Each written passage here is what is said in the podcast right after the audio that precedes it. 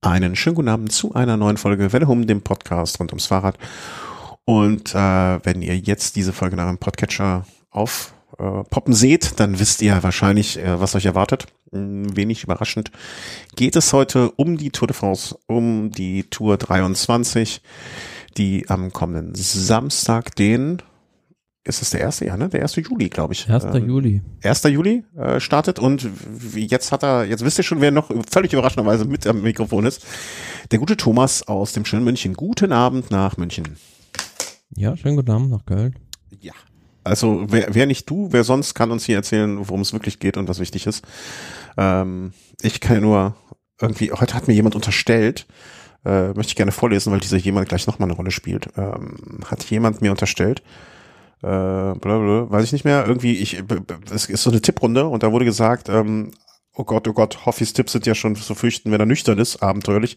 Freut euch auf sowas wie bla bla. Ich würde schlecht tippen, wurde mir unterstellt. Aber das werden wir heute mal wieder widerlegen. Wie geht's dir? Wie, wie ist es, das habe ich gar nicht im Vorgespräch gefragt, wie in München eigentlich das Wetter? Wie ist es, wenn du so aus dem Wetter äh, aus dem Fenster guckst? Äh, aus dem Fenster gucke, da ist erstmal ein Rollo davor und dahinter ist dann, ähm, ja, es ist gemixt, so ein bisschen Wolken und äh, Sonne, aber recht warm. Ja, ja, das würde ich hier auch für, für uns unterschreiben. An dieser Stelle Grüße an unsere junge, junge, junge Hörerin Greta. Sorry, dass wir über das Wetter gesprochen haben, aber musste kurz sein. Grüße an Papa. Ähm, ja, Tour de France. Äh, bevor wir allerdings einsteigen, ähm, müssen wir irgendwie noch mal eine Sache aufarbeiten finden oder finden wir beide, nicht nur finde ich, hätte ich was gesagt. Wir haben äh, während der letzten Sendung schon es angesprochen, beziehungsweise hatten noch nicht das volle Bild und haben deswegen auch bewusst gesagt, wir nehmen auf dann und dann um die, die Uhrzeit. Ähm, Im Nachhinein, also am nächsten Tag ist mir da so ein bisschen so eine Schauer auch über den Rücken gegangen, äh, weil wir hatten natürlich die Hoffnung, dass sich alles zum Guten wendet oder ich war davon felsenfest überzeugt. Und es ist nicht gut ausgegangen. Gino Meda ähm, ist verstorben, ist den Verletzungen, die er sich in der bei der Tour zugezogen hat, äh, erlegen und irgendwie hat man den Eindruck, dass die ganze Radsportwelt wirklich getrauert hat. Er scheint viele Freunde in vielen Teams gehabt zu haben und ähm, ja, man kann da nur der Familie herzliches Beileid wünschen, dass sie über den Verlust hinwegkommen. Ähm, sch schlimme Sache und sollte uns immer wieder vor Augen führen, auch dass wir vorsichtig auf dem Rad sind, ähm, Risiken richtig einschätzen. Hast du noch mal irgendwie gehört, wie es dazu jetzt gekommen ist? Aber ich glaube, das ist ungeklärt und bringt auch nichts, das jetzt weiter zu klären, finde ich. Mm, nee, der Unfall als solches wurde noch nicht, also da wurde noch nicht herausgefunden, wie das überhaupt zustande kam. Hab da nichts mehr gehört. Also mhm. der andere Fahrer, der damit involviert war, war, meine ich, Magnus Sheffield von Ineos und der kam dann ja ins Krankenhaus, beziehungsweise wurde dann ähm, ein oder zwei Tage später schon wieder, ähm, war da halt wieder ansprechbar, beziehungsweise ähm, konnte da befragt werden. Aber was da jetzt genau rausgekommen ist, weiß man nicht. Und die äh, Schweizer Polizei hat dann ja auch ähm, im Fahrerfeld nach Zeugen gesucht. Also es ist immer noch recht unklar, mhm. wie sich das da genau zugetragen hat. Ähm, ich kann mir da immer noch keinen richtigen Reim drauf machen. Es wird was, also es macht die nicht lebendig. Man kann vielleicht aus, daraus für die Zukunft lernen. Ähm, das stimmt, aber ja, ähm, es kann auch sein, dass das nie aufgeklärt und dann ist es jetzt so, dann ähm, ja, muss man vielleicht anders für die Zukunft die Lehren daraus ziehen. Ähm, ich habe noch äh, mit jemandem, jemand hat mir noch äh, eine sehr nette Nachricht geschrieben, der ähm, ihn auch persönlich kennengelernt hat und nochmal unterstrichen hat, was das für ein äh, toller Typ war und ähm, ja. Äh, äh, unnötig, schade. Ich weiß nicht, was für ein Adjektiv man dann machen nehmen soll. Ähm, es ist ein, ein großer Verlust und ja, kann immer nur allen sagen, äh, passt auf euch auf, fahrt vorsichtig und äh, geht keine Risiken. Wir sind ja zum Glück in der Situation, nicht unser Brot damit zu verdienen zu müssen. Oder gehe ich von aus, dass wir jetzt niemanden hier hören, unseren Zuhörer haben, der sein Brot damit verdienen muss, selber zu fahren. Ähm, dementsprechend. Ähm, ja, passt euch auf, geht keine unnötigen Risiken ein. Ähm, dass äh, so, sowas nicht häufiger vorkommt. Ja, also man fragt sich dann ja mal, was kann man, kann man tun? dass sowas nicht wieder passiert, weil es kommt doch irgendwann äh, so hat es jetzt die Vergangenheit gelehrt, immer mal wieder der Moment, wo dann doch solche Unfälle passieren, die dann nicht glimpflich ausgehen. Es gibt etliche, die ähm, glimpflich ausgehen, aber das ist dann jetzt nicht gut ausgegangen. Man fragt sich dann, was kann man tun? Schwierig zu sagen, finde ich, mhm. weil es gibt nicht den einen Grund, würde ich sagen, warum solche Unfälle passieren. Ähm, auf den ersten Blick vielleicht, logischerweise würde man sagen, Abfahrten abschaffen. Aber ähm, klar kann man solche, ja, sag ich mal, potenziell äh, gefährlichen Streckenpunkte oder gefährliche Abfahrten ins Ziel meiden, sollte man grundsätzlich machen. Ähm, ich denke da beispielsweise, diesen Jahr gab es bei der bei der Baskenland-Rundfahrt, haben wir uns auch hier drüber unterhalten, mhm. so eine Etappenankunft, wo es vom letzten äh, Berg wirklich eine ziemlich äh, verwinkelte Abfahrt runterging. Und äh, da hatte der Veranstalter wohl einfach nicht damit gerechnet, dass da noch fast ein geschlossenes Peloton ankommt das war wirklich dann ziemlich krass. Sowas muss man natürlich vermeiden. Aber auf der anderen Seite, ja, wie du schon sagst, ähm, sind es auch noch andere Faktoren, die reinspielen, wie welches Risiko gehe ich ein, was macht mein Material mit, habe ich vielleicht genau im falschen Moment irgendwo einen Defekt oder ähm, schätze ich vielleicht einfach eine Situation falsch ein. Also es sind so viele Dinge, die da irgendwie eine Rolle spielen, dass es schwierig ist, äh, in einer Risikosportart wie dem Radsport sowas gänzlich auszuschließen. Hm. Ja, also Restrisiko wird immer mitfahren. Wie du, du hast es eben gesagt, ne? Also niemand kann ausschließen, dass sich der Kleber von Roseba Belokis, äh, der war es doch damals, ne, Hinterrad löst und äh, so etwas passiert. Also ich, bin ja, ne, also ich hab's, ich hab's mehrfach dokumentiert hier auf dem Band. Äh, bin kein großer Freund davon, Abfahrten ins Ziel zu machen, aber andererseits das Argument immer abfahren gehört auch zum Radsport. Das ist eine Facette dessen. Ähm, genauso wie Bergauffahren dazu gehört. Ne? Manch, manchen Fahrer freut sich vielleicht auch seine, seine Skills. Also sagt dem Tom Pitcock, ab sofort wird keine Abfahrt mehr gewertet. Auch ungerecht gegen ihm, ihm gegenüber. Ne? Alles mit Abfangnetzen abzusperren geht auch nicht. Ich habe, ich glaube, hatte ich Toni Martin irgendwie sich auch irgendwie geäußert und gesagt, er hat schon alles dafür gegeben. Da, da war aber auch nichts Konstruktives mit dabei. Ich, ich, ich glaube, es gibt nicht die eine Lösung. Ähm, alles neutralisiert runterfahren ist keine Lösung. Ich, ich, ich weiß es nicht. Also es stellte jetzt bei der Eurobike, die wir ja beide besuchen durften, ähm, irgendein Hersteller, ich weiß es gar nicht mehr, wer es war, äh, Kleidung vor die Protektoren quasi eingebaut hat. Also ein sehr weiches Gewebe, was bei Aufschlag dann verhärtet und einen Schutz bildet. Ja, das war doch immer. Das, ähm, das, der Hersteller der Kleidung von Jumbo Visma. Ähm, Agu? Genau. Ja, mag sein, weiß ich gar nicht mehr. Ne? Ich habe es nur irgendwo so im Hinterkopf abgespeichert vielleicht ne, in diese Richtung ein bisschen noch was denken zusätzlich. Aber das können alles immer nur so kleine Bausteine sein, die am Ende des Tages dann vielleicht im Gesamtbild etwas ändern. Ähm, ja. Aber ich, man weiß nicht. Also ich habe so das Gefühl, in jeder Dekade passieren zwei, drei solcher Sachen einfach. Ne? Ja, aber es ist klar. Also im Prinzip ist da der Radsport ja auch nur ein Spiegelbild der Gesellschaft. Ja. Also wenn man es mal im übertragenen Sinne so ein bisschen sieht, passieren auch ja, ganz normal in der Gesellschaft Unfälle, wo jemand mit dem Auto zu schnell fährt und irgendwo verunglückt oder ähm, ja, ähm, dass man einfach äh, auf dem Weg zur Arbeit an der falschen Stelle ist, am, also am falschen Ort zur falschen Zeit. Oder ich denke daran, ja, auch aus dem Radsport ein Beispiel, Xavier Tondo, der damals vom Garagentor erdrückt wurde. Mhm. Also auch solche Sachen passieren. Ähm, das ist ja leider nicht ganz ganz auszuschließen. Nee, das Leben ist, das Leben besteht aus Risiko zum Teil, ne? Und ähm, es kommen Leute unverschuldet in Situationen. Ähm, ich bin selber Zeuge mal eines Unfalls geworden, wo jemand verstorben ist und äh, so sehr nah dabei und äh, das lässt einen auch noch lange nicht mehr los, aber deswegen gehe ich jetzt trotzdem noch vor die Tür. Man, ne, du könntest jetzt zum Schluss kommen, ich gehe jetzt nicht mehr vor die Tür, weil ich sowas erlebt habe. Aber äh, geht halt nicht. Ne? Also das, das. Vielleicht muss man aber auch der Typ sein, der es eher verdaut als andere. Ähm, ja,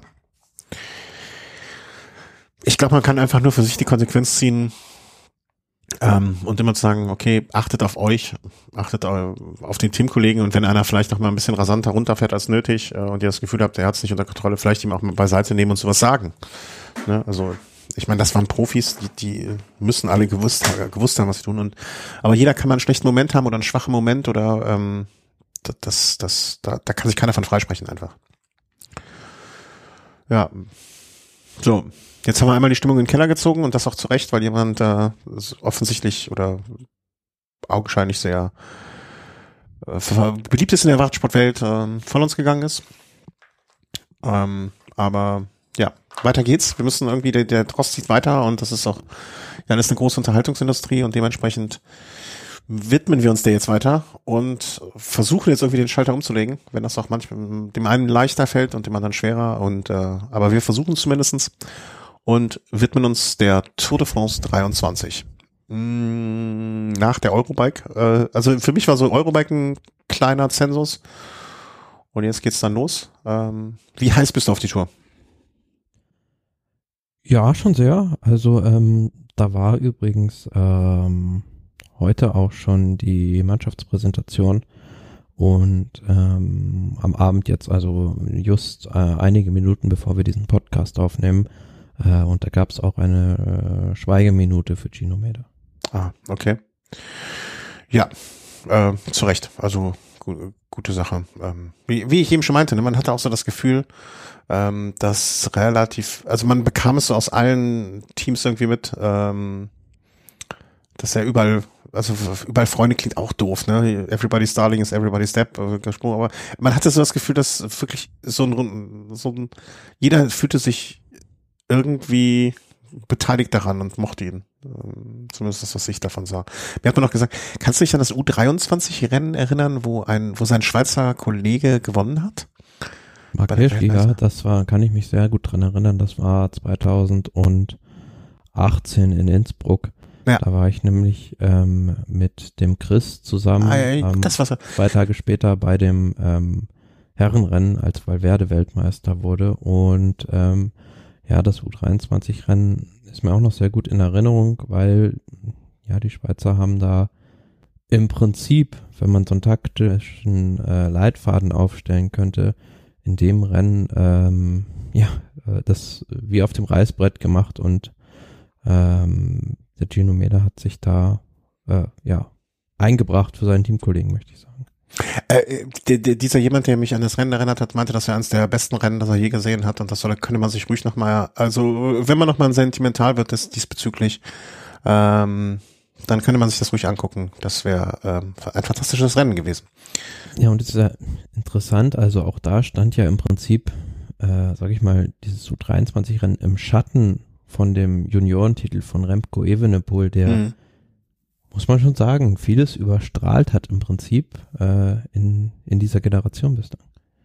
Ähm, ja, aber äh, umso mehr vielleicht noch mal eine Gelegenheit, sich das Rennen anzugucken, wenn man es damals verpasst hat ähm, oder äh, noch nicht so weit war oder nicht dem die Aufmerksamkeit gewidmet hat, wie auch immer. Ähm, ja, aber kommen wir zur jetzigen Tour. Ähm, wie sollen wir es angehen? Also wir, wir sind ja mal die Strecke. erst über die, über die Strecke. Strecke ein bisschen ja. und ähm, schauen dann mal, äh, wer da was zu machen hat. wer da was zu machen hat. Ich hoffe, die fahren Fahrrad. Äh, Strecke. Wie war das nochmal? Früher gab es doch diese mehr oder das mehr oder weniger ungeschriebene Gesetz, gerade Jahre im Uhrzeigersinn, ungerade Jahre gegen den Uhrzeigersinn oder sowas. Das hat sich gefühlt in den letzten Jahren ein bisschen aufgeweicht, oder? Äh, ja, beziehungsweise in diesem Jahr gibt's ja gar keinen Uhrzeigersinn. Ja, also eben. Also das ist von da, da links noch mal nach rechts. Ja, von links nach rechts und kein oben unten.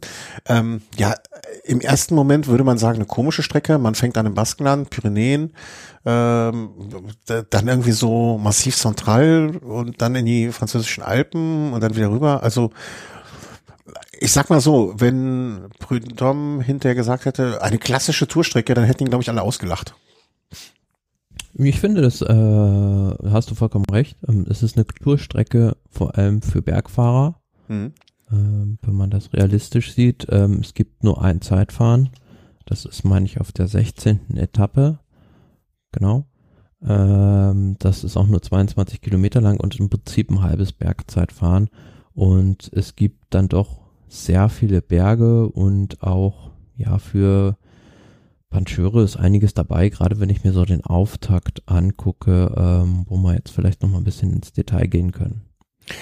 Die einzige Frage, die für mich, die wichtigste Frage, nicht die einzige Frage, aber die mit Abstand wichtigste Frage, welches ist die Etappe, Die Mark Cavendish gewinnt. Oder da welche? gibt's nur eine. Da gibt's nur eine, die 21. Etappe. Ja. Wenn das passiert, was machen wir dann? Also ich, ich, ich mache jetzt, ich spreche jetzt, lass uns mal irgendwie sowas, äh, also wenn Mark Cavendish die letzte Etappe, die 21. Etappe gewinnt, werde ich ähm, die nächste lange Runde, also ich habe so geplant, vielleicht noch in den Sommerferien, äh, vielleicht meine 300 vom letzten Mal mit einer 300, um eine 350er zu erweitern, werde ich mal, werde ich die nächste Runde von 350 Kilometern im T-Mobile-Trikot von 2006 fahren. Einfach um mal richtig aufzufallen auf der Straße. Ja. Äh, hast du etwas ähnliches, also was du anbieten kannst? Und wenn nicht, ist auch nicht schlimm. Also ich über, aber überrumpel dich ja jetzt auch ein bisschen damit. Ich, ich würde darauf gar nichts wetten im Prinzip. Also ich wüsste nicht, was da jetzt mein Einsatz sein sollte. Ja, nee, ich will das ja so ein bisschen raufbeschwören. Ne? Also wenn das passiert, dann, äh, dann äh, vielleicht, ja, mache ich auf jeden Fall. 350 Kilometer im T-Mobile-Trick von 2006, ich werde es mit dem Foto beweisen. Ähm, wenn Mark Cavendish die 21. Etappe gewinnt, vielleicht drücken ihm jetzt dadurch ein paar Leute mir die Daumen und es klappt deswegen. So, so ist mein Hintergedanke bei der ganzen Geschichte. Hm. Ja, ähm, genau. Wir gehen die Etappen mal jetzt so einmal im, ähm, im Sausewind durch, äh, geben schon mal an, an welchen Tagen ihr vielleicht damit rechnen könnt, dass ein Sprint ankommt, ob jetzt mit Mark Cavendish am Start, äh, am Ziel als erster oder nicht. Mhm. Welche Etappen besonders wichtig sind und welche man dann vielleicht auch erst um 17.14 Uhr anmacht, wenn um 17.15 Uhr die Zielankunft ist. Ähm, so, in diesem Sinne. Also Samstag, ähm, gerade sagtest du, ist die Vorstellung, die werde ich dann später noch nachholen. Samstag 12.30 Uhr ist dann der äh, Start in Bilbao. Man startet also im Baskenland oder wie du eben sagtest, von links nach rechts, von links unten nach rechts oben ähm, im Baskenland. Bilbao nach Bilbao, 182 Kilometer. Ja, mittlerweile werden auch bei, ähm, ist ja Strava, glaube ich, hier offizieller ähm, ist Mitglied, also die Strava-Segmente werden sogar alle auf Dienstleister. Ah, okay. Was ist der Unterschied zwischen einem Partner und einem Dienstleister? Ja, also ich würde das jetzt einfach mal so äh, als Dienstleister bezeichnen für, ähm, da gibt's ja unterschiedliche Segmente. Mhm, genau. Ähm, die du auf den, äh, die du auch sogar tatsächlich, glaube ich, als äh, ja Privatperson da äh, abfahren kannst und dich dann mit den Profis messen kannst. Ja, was ich, wenn ich mir jetzt schon das erste Segment, das, also das erste Segment von, es, es wird, glaube ich, wenn ich das hier richtig sehe, bei jedem, also zumindest habe ich jetzt bei der ersten Etappe, wurde mir ein Segment ausgegriffen, das habe ich jetzt mal aufgemacht. Ähm, erster Egan Bernal, zweiter Egan Bernal, also scheint er ganz gut unterwegs zu sein. Ähm, aber äh, äh, nee, erster, also die erstbeste Zeit, wie, was, verstehe ich nicht. Schnellste Zeit, Egan Bernal, neun Minuten eins. Zweitschnellste Zeit, ich kann jetzt aber nicht draufklicken, klicken. Emanuel B. Punkt. Hm, mhm. wer könnte das sein? Ja. Also das geht um die, diese Code de Vivero, die du ansprichst. Das ist der vorletzte ja, genau. äh, Zweitkategorie Berg auf der äh, ersten Etappe. Die ist insgesamt 182 Kilometer lang und diese Côte de Vivero, äh, die wahrscheinlich auf Spanisch ganz anders heißt, äh, einfach eingefranzösischt wurde, ähm, die ist so rund ja, 30 Kilometer vor dem Ziel und dann kommt halt noch die Côte de Pique, äh, die nochmal entscheidender sein wird, glaube ich. Und wenn man sich da mal das Segment anguckt, gut, da ist jetzt so ein äh, Sean Bennett vorne, aber ich finde das eigentlich sehr gut. Also man kann ja auf der Karte im Prinzip. Warte, also warte, warte, warte, warte mal. Oh, ich bin gerade, glaube ich, ein bisschen leise. Ähm, Moment, Moment, Moment, ja. Äh, aber Segment auf Stra also gibt's da mehrere? Ach, ich bin bei Stage 1 und dann wird doch mir doch eins mhm. angezeigt. Ah, ich kann weiterklicken. Okay, das habe ich nicht gesehen. Ja. Äh, Grüße an den UI-Macher. Ähm, stimmt, okay, das zweite. Ah, okay. Ja, also ich, ich, ich finde das von der Idee her auch super. Ähm, ich möchte nur darum bitten, also ich habe jetzt noch nicht durchgeguckt, was heißt, was habe ich überhaupt zu bitten, aber ich hoffe inständig, dass es nicht auch irgendwelchen Abfahrten ähm, das auch gibt. Äh, aus vorher lange und erläuterten Gründen werde ich nachher mal durch. Ja, ich glaube, das wird es nicht geben. Ich glaube, ähm, es gibt gar keine Strava-Segment auf Abfahrten, oder? Haben die jetzt nicht mehr aus Sicherheitsgründen eh äh, irgendwie sozusagen abgeschafft? Mag sein. Ja, hoffe ähm, ich. ich finde es aber ganz gut gemacht, also wie man es auf der Tour de France Website sieht, dass da im Prinzip geografisch die Landschaft hinterlegt ist und die Straße darüber von dieser, äh, von dem mhm. Berg gelegt ist. Das Segment, die Bestzeit, hält aktuell Sean Bennett, nicht Sam Bennett. Wenn er das nämlich hätte, dann wäre er mit Sicherheit zur Tour de France mitgefahren. Hm. Ähm, 5 Minuten 26, aber da werden mit Sicherheit äh, andere Leute schneller hochfahren während der Tour de France. Was jetzt noch cool wäre, äh, wäre, wenn die, also wenn die schon eine offizielle Dienstleister, ich wollte gerade Partner sagen, aber ich, ich lerne dazu, der offizielle Dienstleister sind, dass auch während der Übertragung, also es kann ja nicht so schwer sein, ne? also man weiß ja jetzt, okay, wie viel Kilometer vom Ziel oder die Entfernung vom Ziel ist, ähm, man so eine virtuelle Linie einblenden würde. So, hier geht's los. Also ich, ich möchte ja gar nicht, mhm. ich möchte gar nicht davon träumen, dass wie beim äh, Stunden Weltrekord diese Linie eingeblendet vor dem äh, ersten Fahrer ist aber einfach nur, wenn das Segment startet, ähm, dann zu sagen, okay, hier startet jetzt das Segment, dann kann man sich auch schon darauf einrichten, okay, fünf Minuten geht's noch. Nur mal kurz aufs Klo, damit ich fertig bin, äh, damit, damit ich wieder da bin oder sonst irgendwie, ne? Das finde ich noch cool. Aber kann ich mir auch vorstellen, dass das gemacht wird. Oder dass, wenn es noch nicht gemacht wird, in Zukunft passieren wird. Ja, also da hat der Radsport viel Nachholbedarf oder beziehungsweise gibt es viel Potenzial, sag ich mal. Ich wollte gerade sagen, also ich finde das, also ich kenne mich jetzt mit anderen Sportarten auch nicht aus, aber ich finde das jetzt so als Service um schon. Die, um die Übertragung äh, zu digitalisieren, also ich nehme immer so ein bisschen als Musterbeispiel die Formel 1 her, mhm. wo wirklich die, ja, also nicht die komplette, aber zumindest Teile der Radiokommunikation offen sind. Das soll, meine ich, gelesen zu haben, dieses Jahr auch bei der Tour de France erstmals passieren dass mhm. da teilweise der Funk äh, eingespielt wird. Und ähm, ja, wo du halt viel mehr interaktive Elemente noch hast, beziehungsweise einfach äh, Zusatzinformationen, weil gerade beim Radsport bietet sich sowas an, wo dann doch manchmal so manche Übertragung etwas, ja, will nicht sagen dahin sieht, aber schon es äh, Lücken zu füllen geht. Da gehst äh, du deinen Kollegen jetzt aber hart ins Gericht. Ja, das hat ja nichts mit den Kollegen zu tun. Das tut, äh, hat einfach damit zu tun, dass manche Etappe einfach doch äh, Leerlaufphasen hat. Und ja. wenn ich da den Zuschauer oder die Zuschauerin am äh, Bildschirm halten möchte, dann bietet sich sowas ja an, also dass ich halt solche mhm. Elemente anbiete. Ich glaube, der Punkt ist einfach, dass, dass ich mir, dass ich diese Leerlaufphasen äh, nicht so empfinde. Das ist vielleicht bin ich, sind wir da oder ich, äh, wir auch. Ja, müssen wir uns auch nichts vormachen. Jetzt auf diesen ersten zwei Etappen wird das nicht passieren, weil die Strecke absolut äh, Spannung bis zum Höhepunkt. Ja klar, wer kommt weg? Wer, wer holt die Interims-Sprints bei Kilometer 88,2? Wie du siehst, bin ich bestens vorbereitet. Wir haben schon, in, auf, wann haben wir schon mal so viele Bergpunkte auf der ersten Etappe zu holen? Ja, also äh, da gibt's genügend Ansporn, um die Fluchtgruppe zu gehen. Da, und genügend Ansporn, sich von Anfang bis Ende zu gucken, die Etappe. ja, also da wird es garantiert nicht langweilig werden, weil es ist auch die erste Etappe. Alle sind nervös und wir wissen ja bei der Tour de France so die ersten zwei, drei Etappen, wenn alle noch frisch sind, da, äh, da geht's immer sehr hoch her. Und ja, also um mal auf die Etappe zu kommen, wie gesagt, es gibt da, ja, was ist das, zehn Kilometer vor dem Ziel wird diese Côte de Pique erreicht, zwei Kilometer mit zehn Prozent mittlerer Steigung. Äh, ja, es ist was für einen, für einen Puncheur, also da zählen viele Fahrer rein. Ähm, könnte es mir sogar vorstellen, dass da gleich die Favoriten irgendwie äh, ziemlich weit vorne landen werden. Mhm. Ein ja, Sprint wird es mit Sicherheit nicht geben. Bitte? Ein Sprint wird es mit Sicherheit nicht geben. Äh, das glaube ich auch nicht. Also ich, ich glaube auch, dass da eine mittelgroße Gruppe von vielleicht so 20 Leuten über die letzten, also die, meiner Meinung nach werden die sich schon am vorletzten Berg, ne? Der ist ja jetzt auch mit 7,3 Prozent nicht ganz so leicht. Und wer, mm. ne, da werden sich, also ich kann mir vorstellen, dass viele, viele Fahrer aus der, aus dem Baskenland sich diese Etappe auch schon angekreuzt haben, ähm, da in der Heimat ich was zu machen. mal, gerade mal nebenbei beim Wettanbieter geguckt, ist, hat Tadej Pogacar die beste Quote sogar. Für die Etappe? Ja. Oh, oho, oho. Und dann natürlich Van der Poel, Van Aert, Pitcock, also ja, diese ganzen die, die, Fahrer, die man auf sowas auch vorne erwartet. Ja, das hätte ich, äh, also wenn, also wenn Pogacar, also entweder ist er sich dann extrem sicher, wenn er da schon äh, sozusagen die, die, die Karten auf den Tisch legt. So in dem Stile. Vielleicht auch, weil er Bock hat einfach. Aber ansonsten hätte ich auch Pitcock und Van Aert so als die Fahrer gesehen, die da mit, mit ein Feuerwerk anzünden.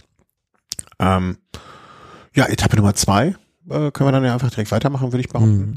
Ähm, übrigens, dass diese mit diesen ganzen Spielereien, ne, mit dem Segment und so, dass es die Tour geschafft hat, dich von Pro Cycling Stats zur Tour zu bringen, also zur Tour-Übersicht-Seite, ne, was du jahrelang gab's hier die eine und die andere Seite und jetzt bist du bei der Tour-Seite gelandet. Naja, ich finde, das hat auch so ein bisschen mit dem, äh, mit der Umstrukturierung der anderen Seite zu tun. Okay. Wo, wo ich mich jetzt tendenziell eher ein bisschen, hm, okay, gefragt habe, was ist das jetzt? Also finde ich mich schwieriger zurecht jetzt, äh, aber nichtsdestotrotz, also ähm, machen wir uns nichts vor, was Rennorganisation angeht, ist die ASO Vorreiter und äh, auch das spiegelt sich auch im Design der Webseiten wieder. Ja. Ja, manchmal finde ich nur, also die, ja, aber das mal, die Anstiege, Anstiege, ne, also Kategorie 3 zum Beispiel fehlt das Profil noch und 4 auch. Ah, ab Kategorie 2 erst hat man die profiliert. Hm, okay. Gibt's halt nicht zu jedem. Aber im Prinzip ist so, ja, Etappe 2, die geht dann von Vitoria Gasteiz nach San Sebastian, 208,9 Kilometer. Ja, die erste Etappe so ein bisschen gespiegelt, nur die Berge sind länger. Mhm. Ja, wird das dann, da wird es, äh, wird es da eine Sprint werden? Würde ich, würde ich jetzt Nein. nicht, ent- Puh, du bist relativ gnadenlos schon. Ja, da gibt's äh, also klar, wenn man sich also der Heizkibel ist da noch kurz vorm Ziel. Mhm. Der, wenn man sich da äh, dran erinnert, der ist ja auch oft Teil der Klassiker San Sebastian. Das ist ein richtig schwerer Berg, also acht Kilometer, zwar 5,3 Prozent, nur mittlere Steigung, aber wenn du dir das äh, mal detailliert anschaust, dann gibt's dann Flachstück sogar drin und der Rest alles so mit 7, 8 Prozent. Von daher kann ich mir nicht vorstellen, dass da irgendwie ein Sprinter mit drüber kommt. Mhm. Ja, wahrscheinlich. Am Ende des Tages hast du wahrscheinlich recht. Äh, und ähm, wir sehen, im Prinzip werden wir die gleich, werden wir gleich in Top Ten wie am Tag vorher auch da im Ziel sehen. Oder sagen wir mal, von, von den Top Ten am Vortag sind wieder sechs Stück dabei. So, darauf wird's hinauslaufen. Auch da sind dann diesmal drei. Wo habe ich denn jetzt hier drauf gedrückt? Jetzt ist ja alles kaputt. Ich habe, glaube ich, die ASO-Seite kaputt gemacht. Hm, naja, ist, ist halt so. Was soll man machen? Ähm, auch hier wieder drei Segmente. Also das ist schon alles. Die, die wissen schon, was sie tun, äh, glaube ich da. Au außer dass ich die Seite jetzt kaputt gemacht habe. Äh, ich muss mal kurz hier, pff, weiß ich auch nicht, was ich machen muss, was mein Rechner ist. Da können wir schon mal weitergehen zu. ja, du kannst schon mal Etappe- weitergehen, genau. Bei Etappe 3 von Amorebieta Echano nach Bayonne verlassen wir das Baskenland wieder, kehren zurück nach äh, Frankreich. Mhm. Sind dann, ja, meine ich so, die letzten rund, ich glaube 30, 40 Kilometer, ähm, wo die Etappe über französischen Boden dann wieder führt, ist jetzt letzten Endes ähm, nichts Weltbewegendes. Ich schätze die erste Chance für die Sprinter, die Etappe gibt im ersten Teil, wo man dann aus dem Baskenland da rausfährt, Richtung äh, französische Grenze dann wieder, ähm, ja, einige Bergwertungen, vier sind es insgesamt, einmal vierte Kategorie, dreimal dritte Kategorie, aber zum Schluss dann in Bayonne, schätze ich, wird es die erste Chance für die Sprinter geben. Okay. Ähm, ja, irgendwie weiß ich noch nicht, was mein Rechner hier macht, muss ich gestehen. Ähm, ich gucke jetzt mal, ob ich dir irgendwie wieder folgen kann. Ansonsten wird das hier eine relative Solo-Nummer für dich. Oder? Ja, vier, Hm? Vierte Etappe dann, zack, nach Nogaro. Mhm. Da geht's dann im Prinzip, ja, ähnlich weiter. Also da gibt's sogar noch weniger, äh, sag ich mal, topografische Hindernisse. Eine Bergwertung der vierten Kategorie wird auch wieder was für Sprinter. Nur ich meine gelesen zu haben, dass diese Ankunft auf so einer Motorsportrennstrecke ist. Das habe ich auch gesehen, ja.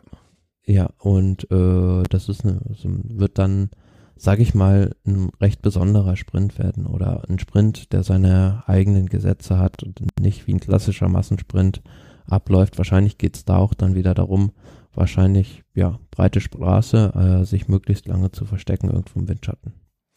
Jetzt sind wir wieder da. Ich hatte ein, ein kleines äh, technisches Problem, was so peinlich ist, dass ich nicht darüber sprechen möchte. Und wir sind bei, äh, ich habe die Tour wieder aufgekriegt. Ähm, wir waren bei Etappe Nummer vier, war das äh, auf der Rennstrecke, richtig? Ja. Genau. Ja, also ich, ich finde ja solche Rennstreckenziele ähm, haben ja so einen gewissen Charme, ne? Und zumindest kann sich hinterher keiner, also wenn da einer in die Bande gedrückt wird an der Seite, dann hat irgendeiner richtig was falsch gemacht. Äh, kleiner Funfact da, im Deutschen Olympischen Museum in Köln, Sport- und Olympiamuseum genau genommen, ähm, hatte ich, konnte ich zuletzt das Trikot von Rudi Altig auf Nürburgring bewundern. Da hat er den Weltmeistertitel damals, wenn ich es richtig in Erinnerung habe, geholt. Ähm, Ja. Gegen die, gegen die Spannung, gegen die Spannung bei der Etappe spricht, es gibt kein Strava-Segment, was man sich anschauen kann, also wird es offensichtlich nicht viele Berge geben. Mm, ja, das, äh, ich sag mal, der, der Tag, wo man vielleicht mit viel Glück, also weißt du, so, so ein Sprint ist ja noch mal was Besonderes als besonders sonst. Cavendish, mhm. setze ich mal ein Fragezeichen in den Raum. Ja. Fünfte Etappe, ähm, also einer der Orte, der, glaube ich, ich weiß nicht, gibt es irgendeinen Ort, der öfter außer Paris angefahren wurde als Pau? Ich glaube nicht. Po, ja. Po, ähm, ja. Pau, äh, po. Ist, also ja, schon auffällig, dass da äh, die Tour im Prinzip fast jedes Jahr ist, klar. Ähm, der Ort, ähm, denke, der ist äh, logistisch sehr äh, gut geeignet für Start oder Ziel und zum anderen liegt er auch geografisch sehr gut, ähm, weil das ja ein Stückchen ausgangs der Pyrenäen ist und ja, auch in diesem Jahr wieder äh, sozusagen Anlaufstation ist, um in die Pyrenäen reinzufahren. Mhm. Ja, und äh, da geht's dann auch los. Also Carcassonne fällt mir noch ein. Die sind auch immer sehr, sehr oft dabei. Stimmt. Ähm, und äh, ja, von Pau, Po, spricht das Po aus, ne? Ja.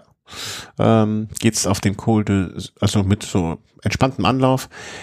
15 Kilometer an. Äh, ich wundert ein bisschen, wenn ich die Werte nur alleine sehe, dass der auch Kategorie ist, weil so, ja. Naja, 15 Kilometer mit ja, schon. das ist schon, ist ein Brett. schon ich, aber gut, ich rechne jetzt auf der Etappe nicht mit den Favoriten, sondern eher mit einer Fluchtgruppe, weil da kommt zwar noch der Col de Marie Blanc, äh, richtig schwerer Berg nochmal, erste Kategorie, aber der ist halt noch so 18 Kilometer vor dem Ziel hm. glaube ich nicht, dass sich so früh in der Rundfahrt schon jemand äh, da aus der Deckung wagt. Also, also entweder man muss sehr unter Druck sein oder sich extrem gut fühlen. Äh, genau, wäre jetzt die Etappe, diese fünfte Etappe, Etappe Nummer 19 oder so, dann würde ich sagen, äh, ja, kann ich mir vorstellen, wird auf jeden Fall was für die Favoriten. So glaube ich eher ein Ausreichend. Hm. Der nächste Tag ähm, ist dann so ein klassischer Tag, äh, behaupte ich einfach mal, äh, mit dem Ospin und dem Tourmalet.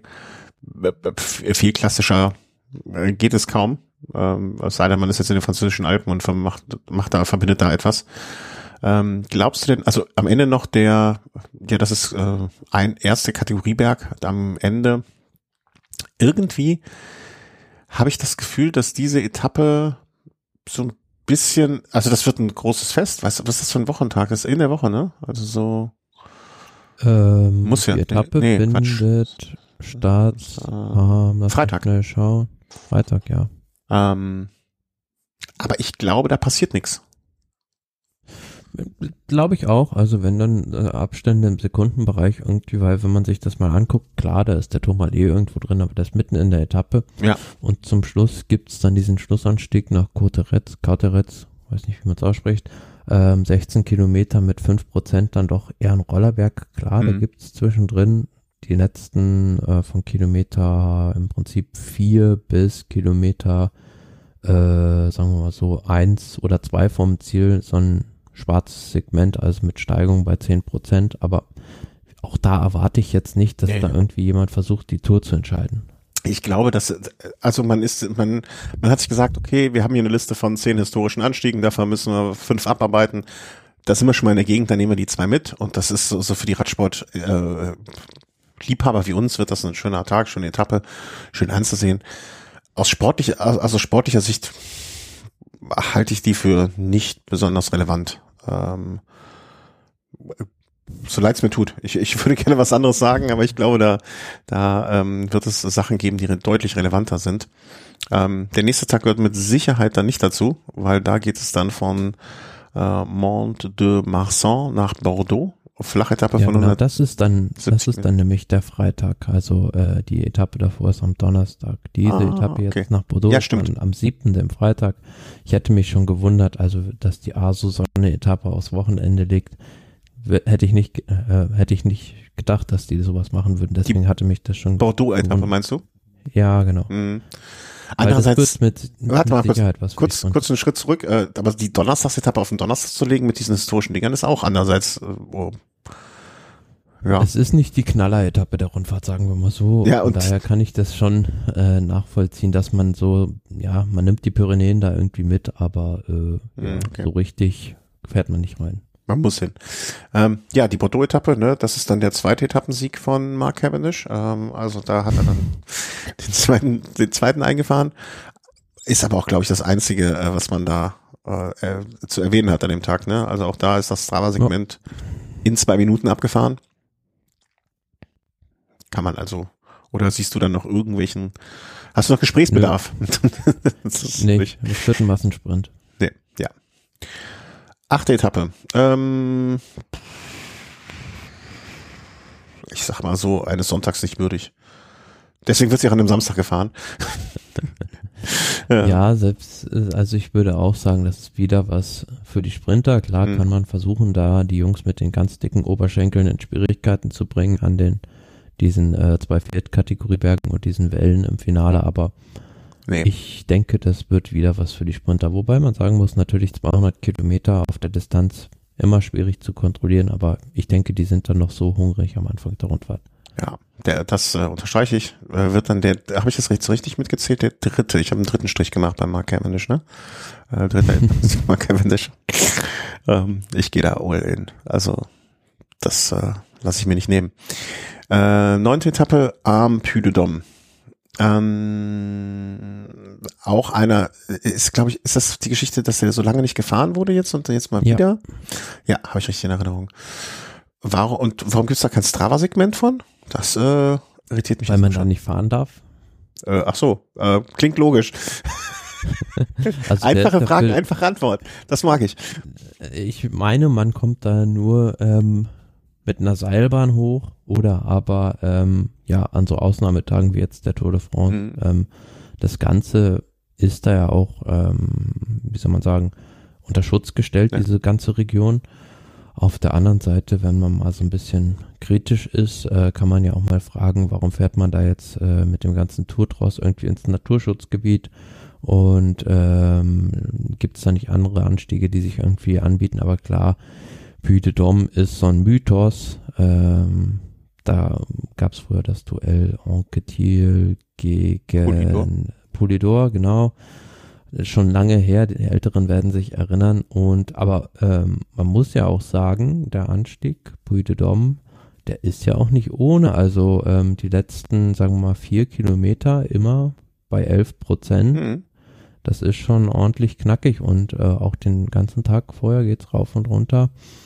Ich erwarte da so im Prinzip das erste Mal eher als in den Pyrenäen, dass sich da einer der Favoriten zeigt. Äh, ja, das, äh, ich glaube, unterstreiche ich auch diesmal, ähm, dass wir uns so einig sind. Ist auch, eigentlich ist es auch der Fall, weil wir, weil du Ahnung hast und ich manchmal dann ein bisschen Glück. Aber insbesondere der, der letzte Teil des Bödedom, ne? Also diese letzten, was sind das? Ich glaube ab Kilometer neun, die letzten vier Kilometer ungefähr, die haben es ja dann auch richtig in sich. Ähm, na, ab diesem Parkplatz da.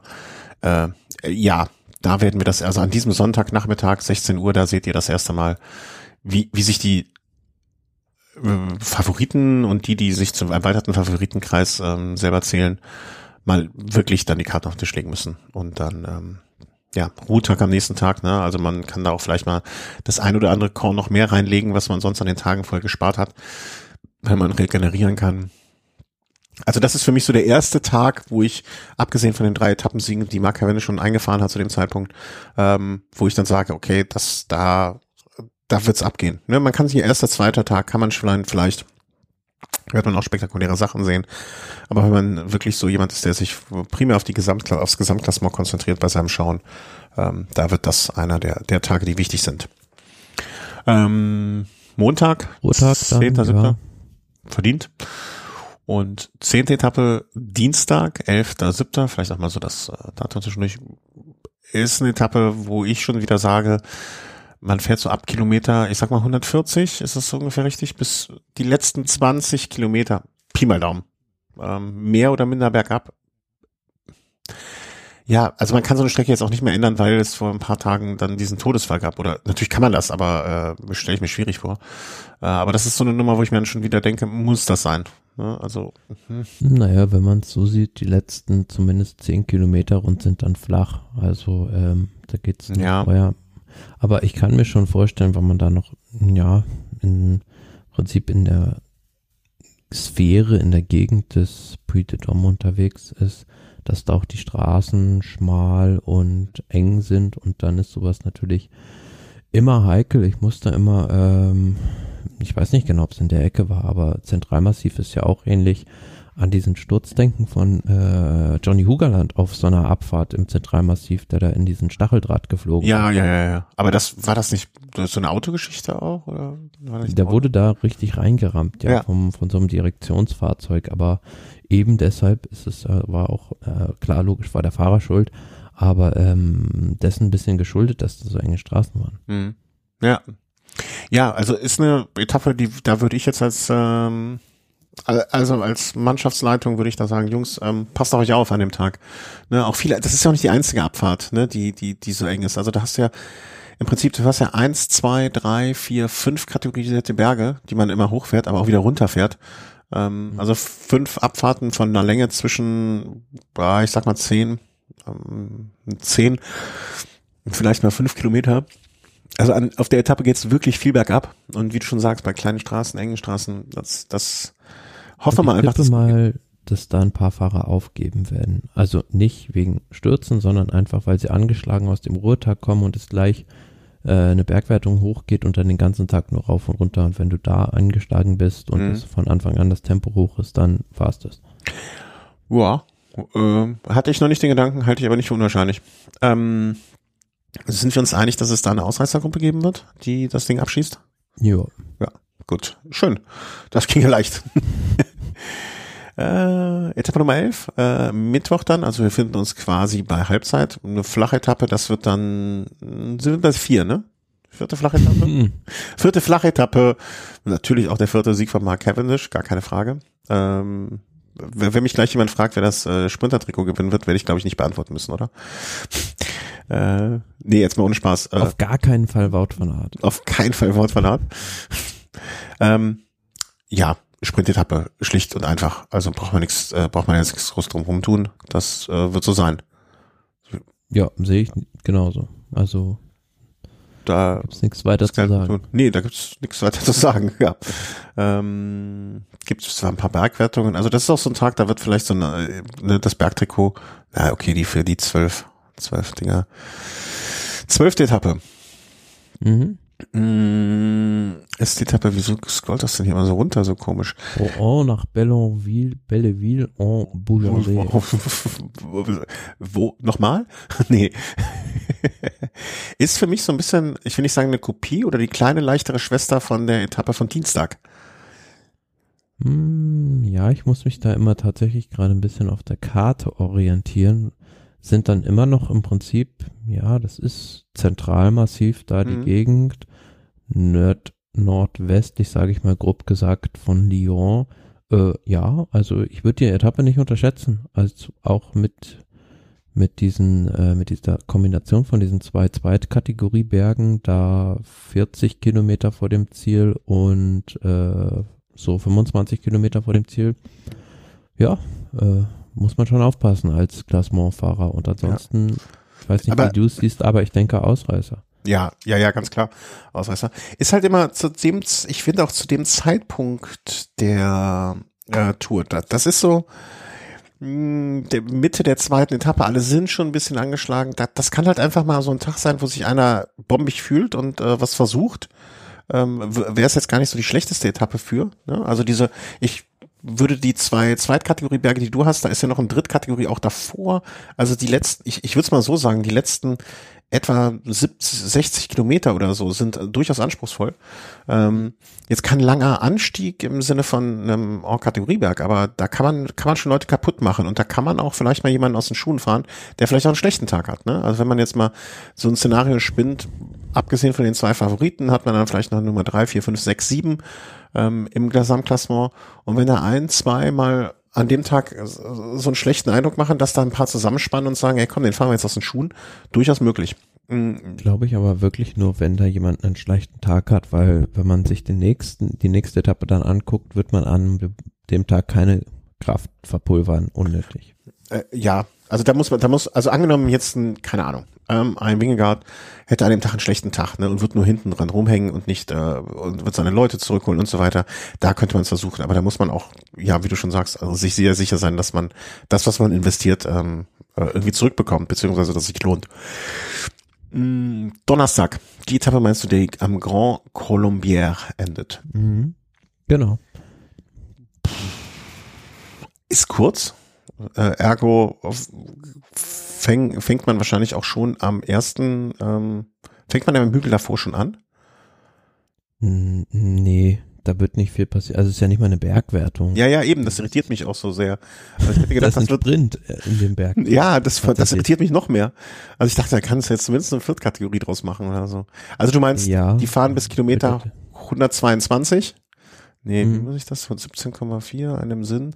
Also bis Kilometer 120. Ähm, also man könnte die doch auch alle dahin fahren, einfach auf Kilometer 20 absetzen und sagen, so, jetzt geht's los. Wie so ein Bergzeitfahren, ja. Also ich glaube, ähm, an dem Tag haben Ausreißer gute Chancen, weil keiner, glaube ich, äh, da diese 120 Kilometer seine Mannschaft einspannen möchte und gleich Vollgas fahren will. Äh, die werden einen großen Vorsprung haben, das unter sich ausmachen und dann wird der Kampf der Favoriten äh, dort am Grand Colombier toben. Kann man sich noch gut dran erinnern an die Etappe 2020, die auch dort endete. Das war just der Tag, an dem äh, Egan Bernal so schwer eingebrochen ist Mhm. und Ah ja, okay. äh, Pogacar das erste Mal Roglic da besiegt hat. Hm, Jetzt, äh, wo du es sagst, erinnere ich es, sonst hätte ich vielleicht da nicht so drauf gekommen, um ehrlich zu sein. Ähm, wer ist denn da bei dem Segment? Da können wir ja dann mal gucken. Ne? Also das ist ja dann schon mal eines der interessanteren. Und äh, Tadej Pogacar vor Richie Port, Sepp Kuss, Rigoberto Uran. Das scheinen die Leute zu sein, die es am Tag, an diesem Tag zu beachten gibt. Also Ja, es sind wahrscheinlich genau die Leute, die da 2020 äh, vorne waren. gehe ich von aus, ja. Damiano Caruso, Thibaut Pinot, Grüßweig. Ähm, müsste man jetzt mal gucken. Ich kann hier aus jetzt nicht so gut sehen, an welchem Tag das war, aber äh, klingt schlüssig. 45 Minuten. Also kann man sich dann äh, darauf einstellen, dass es wahrscheinlich in etwa die gleiche Zeit geben wird. Ähm, ich glaube nicht, dass es da jetzt groß nach oben und unten ausschlagen wird. Obwohl die Etappe ist recht kurz. Ich weiß nicht, wie die, lang die damals war. Ähm, vielleicht muss man das auch noch in Relation setzen. Ja, wird ein toller Tag an dem Sonntag. Und dass da die Favoriten äh, die Szene zwischen den Messern, äh, Quatsch, das ist der Freitag, ne? Genau, das Ja, ist dann am. Freitag, wollte ich gerade sagen. Und dann kommen wir zum zweiten Wochenende. Ähm, beziehungsweise ist ja schon im Prinzip das dritte Wochenende. Ähm, da kommt eine schwere Bergetappe dann am Samstag, die nach Morsin führt, über, wie viel sind das hier, 150 Kilometer zwar nur, aber ist doch recht ordentlich mit äh, Col du Cou, Col du Feu, Col de la Ramasse und Col du Jouplan, viermal erste Kategorie, einmal dritte Kategorie, Col de Saxel noch dazu. Ähm, ja gut, ist ein Tour-Klassiker fast schon, würde ich sagen, Col du Jouplan, schwerer Berg, erste Kategorie und von oben halt, ja, wieder eine Abfahrt runter. Ja, also äh, jeder kennt meine Meinung dazu. Ähm, unnötig äh, oder vielleicht anders. Vielleicht aus logistischen Gründen nötig. Ähm, weiß ich nicht, aber äh, ja, unschön möchte ich nicht sehen. Ich will es mir natürlich angucken, aber ich werde ab sofort einfach immer nur sagen, hoffentlich geht's gut. Ich wünsche allen Fahrern, dass sie gesund heil runterkommen. Ansonsten ähm, wird eine Ausreise, wird das, das ist ja keine, also ich glaube nicht, dass die Top-Favoriten da so ein Risiko gehen werden. Ähm, also wenn, Naja, vielleicht ist aber die Etappe auch so schwer, dass äh, die Ausreißergruppe von alleine eingeholt wird im Mhm. Prinzip. Also da könnten im Prinzip dann nur Top-Bergfahrer drin sein, aber vielleicht sind diese Top-Bergfahrer noch nicht weit genug zurück in der Gesamtwertung, dass Mhm. man die fahren lässt. also du meinst, dass das äh, so im Sinne von, okay, das wird eine wichtige Etappe äh, für das Bergtrikot, ähm, sich da Mhm. die Punkte einzusammeln, genauso natürlich wie am nächsten Tag. Ich glaube, der nächste Tag ist auch für das Bergtrikot wirklich entscheidend, oder was heißt entscheidend, aber schon einer, wo man jetzt nicht äh, fünf gerade sein lässt. Ähm, ich, glaube, an diesem äh, Wochenende ist halt das Bergtrikot da, das, worauf es zu achten ist. Ähm, aber ja, ja, kann sein, dass die noch nicht weit genug weg sind. Ne? Und an dem Tag sich dann vielleicht aber auch die Packung dann holen. Ne? Also bis zum letzten Berg. Und dann nochmal am letzten, äh, in der Abfahrt vielleicht einfach ganz entspannt runterfahren, fünf Minuten kassieren, damit man am nächsten Tag dann vielleicht den, äh, den Etappensieg machen kann. Mhm. Damit habt ihr hier alle Bergfahrer, ne, ihr habt, könnt euch jetzt ins Heft schreiben, äh, wie das zu laufen hat. Ja, der nächste Tag dann auch so ein wirklich, äh, äh, ein klassischer Tag mit einer Bergankunft. Ist das für dich die, also ich, äh, Königsetappe aber definitiv noch nicht, oder? Nein, das ist Aber nicht. gute Etappe. Äh, ob, obwohl die im zweiten Teil vor allem sehr schwer ist mit drei ersten Kategorien, einmal zweite, einmal dritte Kategorie und das ist, wir sind da an dem Mont Blanc Massiv, sagt auch schon der Name des Zielorts Saint-Germain Mont Blanc.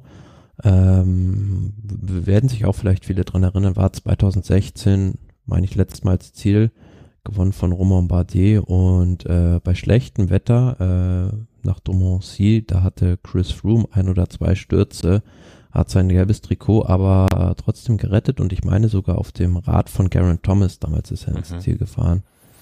Von daher ähm, ist das schon, denke ich, eine sehr selektive Etappe. Ja, also wie gesagt, ich glaube Bergtrikot und wenn sich der Bergtrikot-Führende genug Zeit eingehandelt hat, wird der, wird der es vielleicht sich holen, ähm, weil es ist ja nur noch der eine Anstieg in Anführungszeichen und auch wieder ein Fingerzeig Richtung Gesamtwertung. Ähm, ja, und dann geht schon in die letzte Woche. Montag wieder Ruhetag. Dienstag ist dann das Zeitfahren. Mehr, mehr oder minder normales Zeitfahren, Bergzeitfahren. Am Ende macht man den Giro in leicht nach.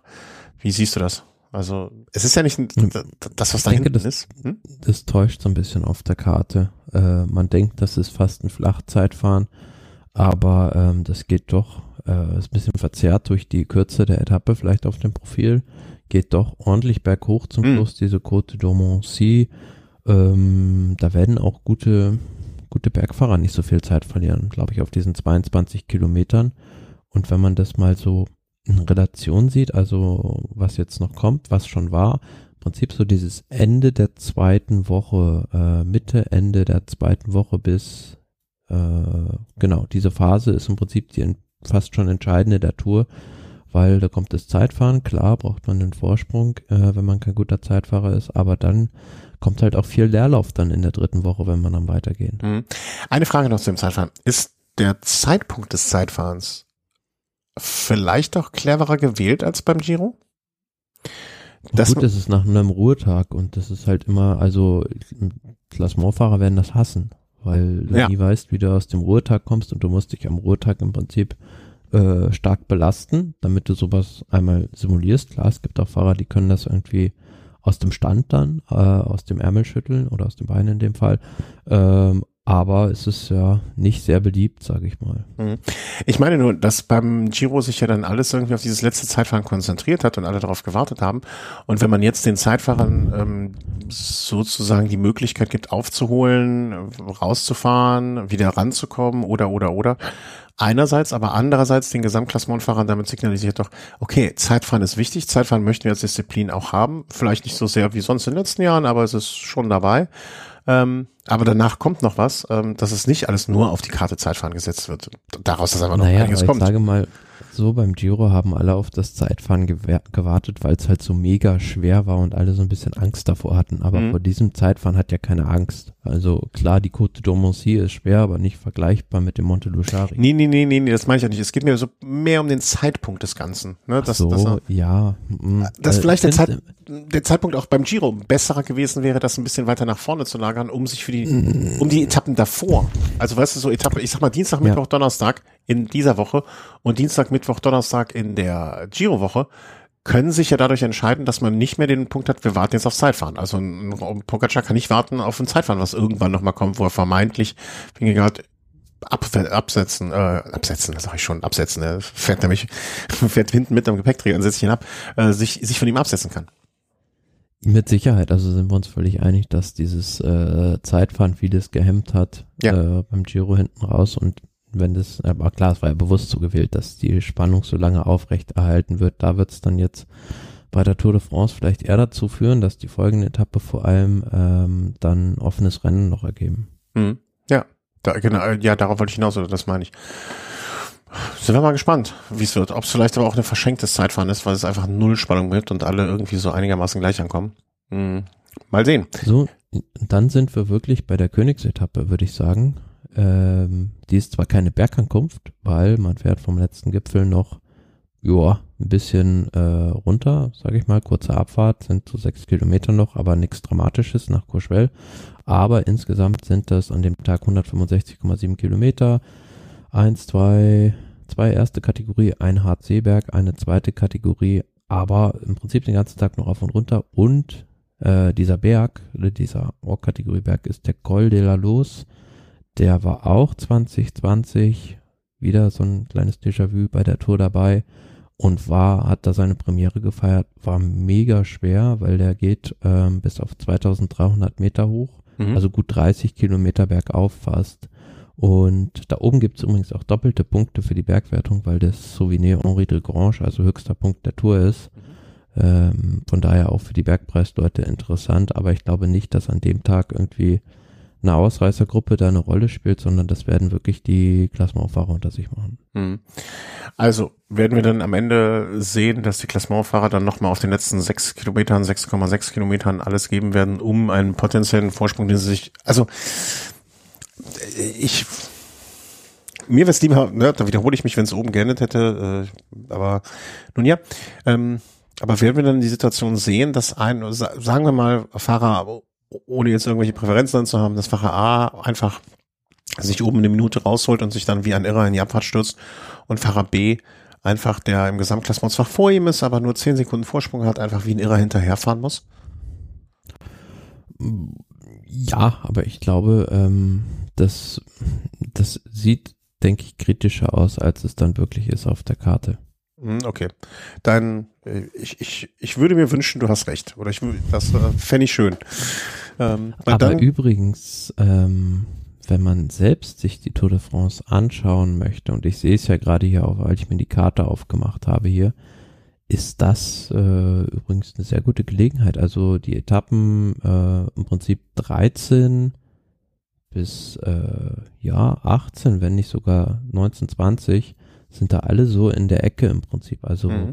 Zwischen Grenoble, Lausanne und ähm, ja, Jura bis ähm, äh, Genfer See. Also wenn man da hinfahren will, äh, kann man da viel erleben. Wie weit ist das von dir jetzt zum Beispiel? Also äh, offenes Geheimnis, du bist in München? Wir wohnen ja ganz am Ende der Welt. Also ähm, von, Mün von München aus ist das, glaube ich, eine ganze Ecke. Aber wenn man jetzt mal angenommen, sage ich mal, im Raum äh, Bodensee zum Beispiel, wie jemand anderes wohnt, der äh, auch hier manchmal in dem Podcast aufgetreten ist, ist ja.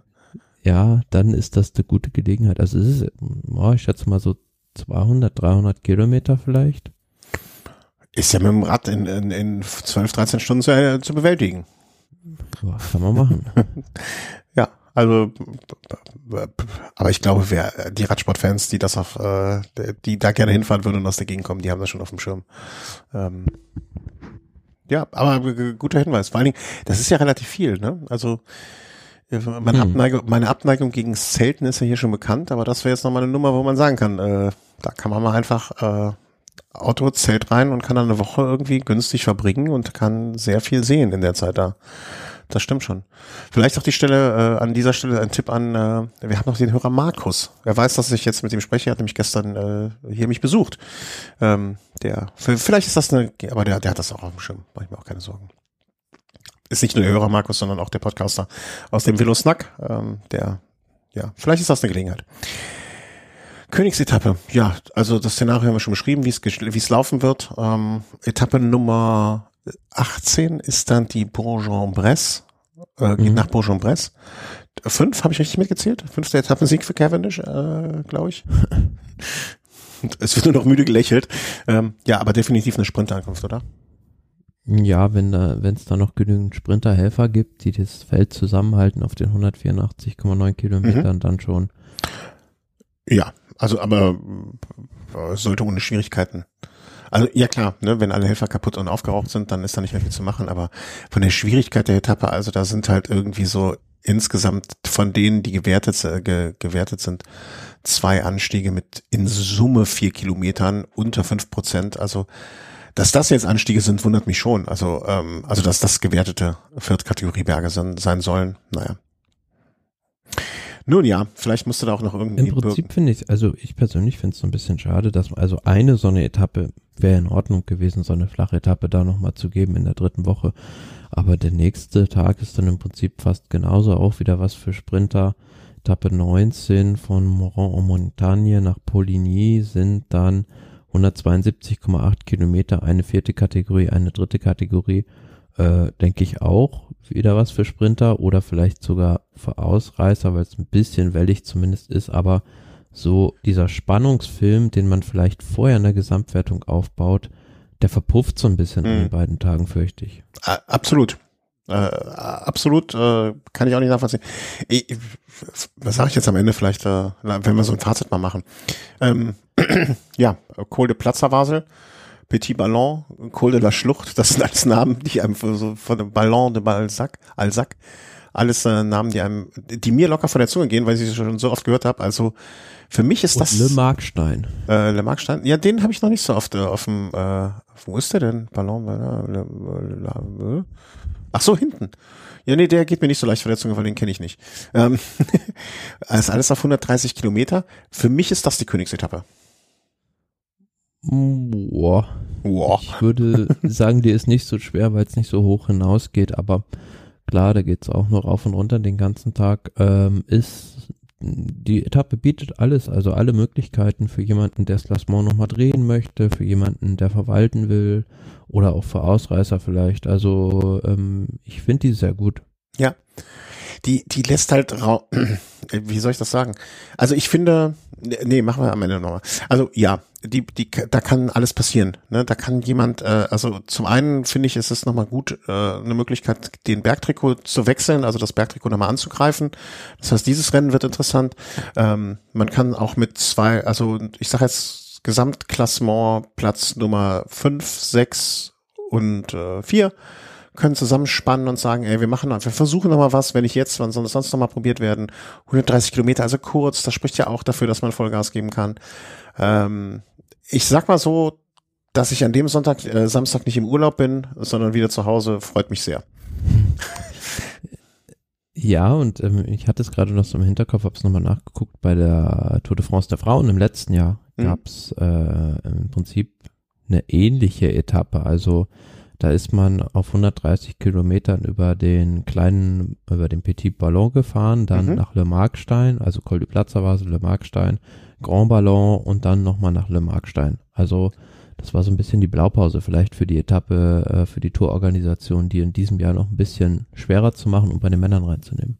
Ich erinnere mich, also ich bin nicht sicher, aber ich meine mich auch erinnern zu können, dass das so eine Etappe war, wo man hinterher gesagt hat, dass das äh, eine gute Etappe war. Also jetzt, ne, also was heißt gute Etappe, aber dass das so eine, war nicht, nicht spektakulär, aber zumindest so, ja, also ich freue mich auf den Tag äh, so fast am meisten, muss ich sagen. Ähm, weil, ja, so, und dann äh, sechste Etappe für Mark Cavendish in Paris. Das äh, haben wir, haben Oder wir die erste. Oder die erste ey, egal ob es die erste oder die sechste ist und alles dazwischen, ähm, ich, ich würde es ihm so sehr gewinnen und äh, ich glaube viele andere auch, ähm, wenn das passieren können würde. Aber äh, es werden auch, Alter, Achtung, äh, ich muss jetzt hier irgendwie eine Strafe wahrscheinlich zahlen für diese Phrase, aber auch bei der Tour werden keine Geschenke gemacht. Ähm, hm. Ich glaube nicht, dass ihn irgend, irgendjemand auch nur einen Watt weniger in die Pedale tritt, damit er seinen äh, ja alles überschattenden Sieg holen wird. Ähm, muss man sich schon verdienen und ja. Ja, also, ähm, kommen wir nochmal kurz so im, im Gesamtüberblick die Strecke. Ähm, ich finde es mittelmäßig. Muss ich sagen. Äh, ich ich weiß nicht warum. Ähm, ja, mir fehlt so dieser Spannungsbogen, also diese zwei Etappen in der letzten Woche finde ich doof. Entschuldigung, wenn ich das so direkt, also diese Sprintetappen, ähm, du hast es mit dem Spannungsbogen schön beschrieben, die, die, die sind wie so ein Buffer dazwischen. Ne? Also man könnte es jetzt sagen, mhm.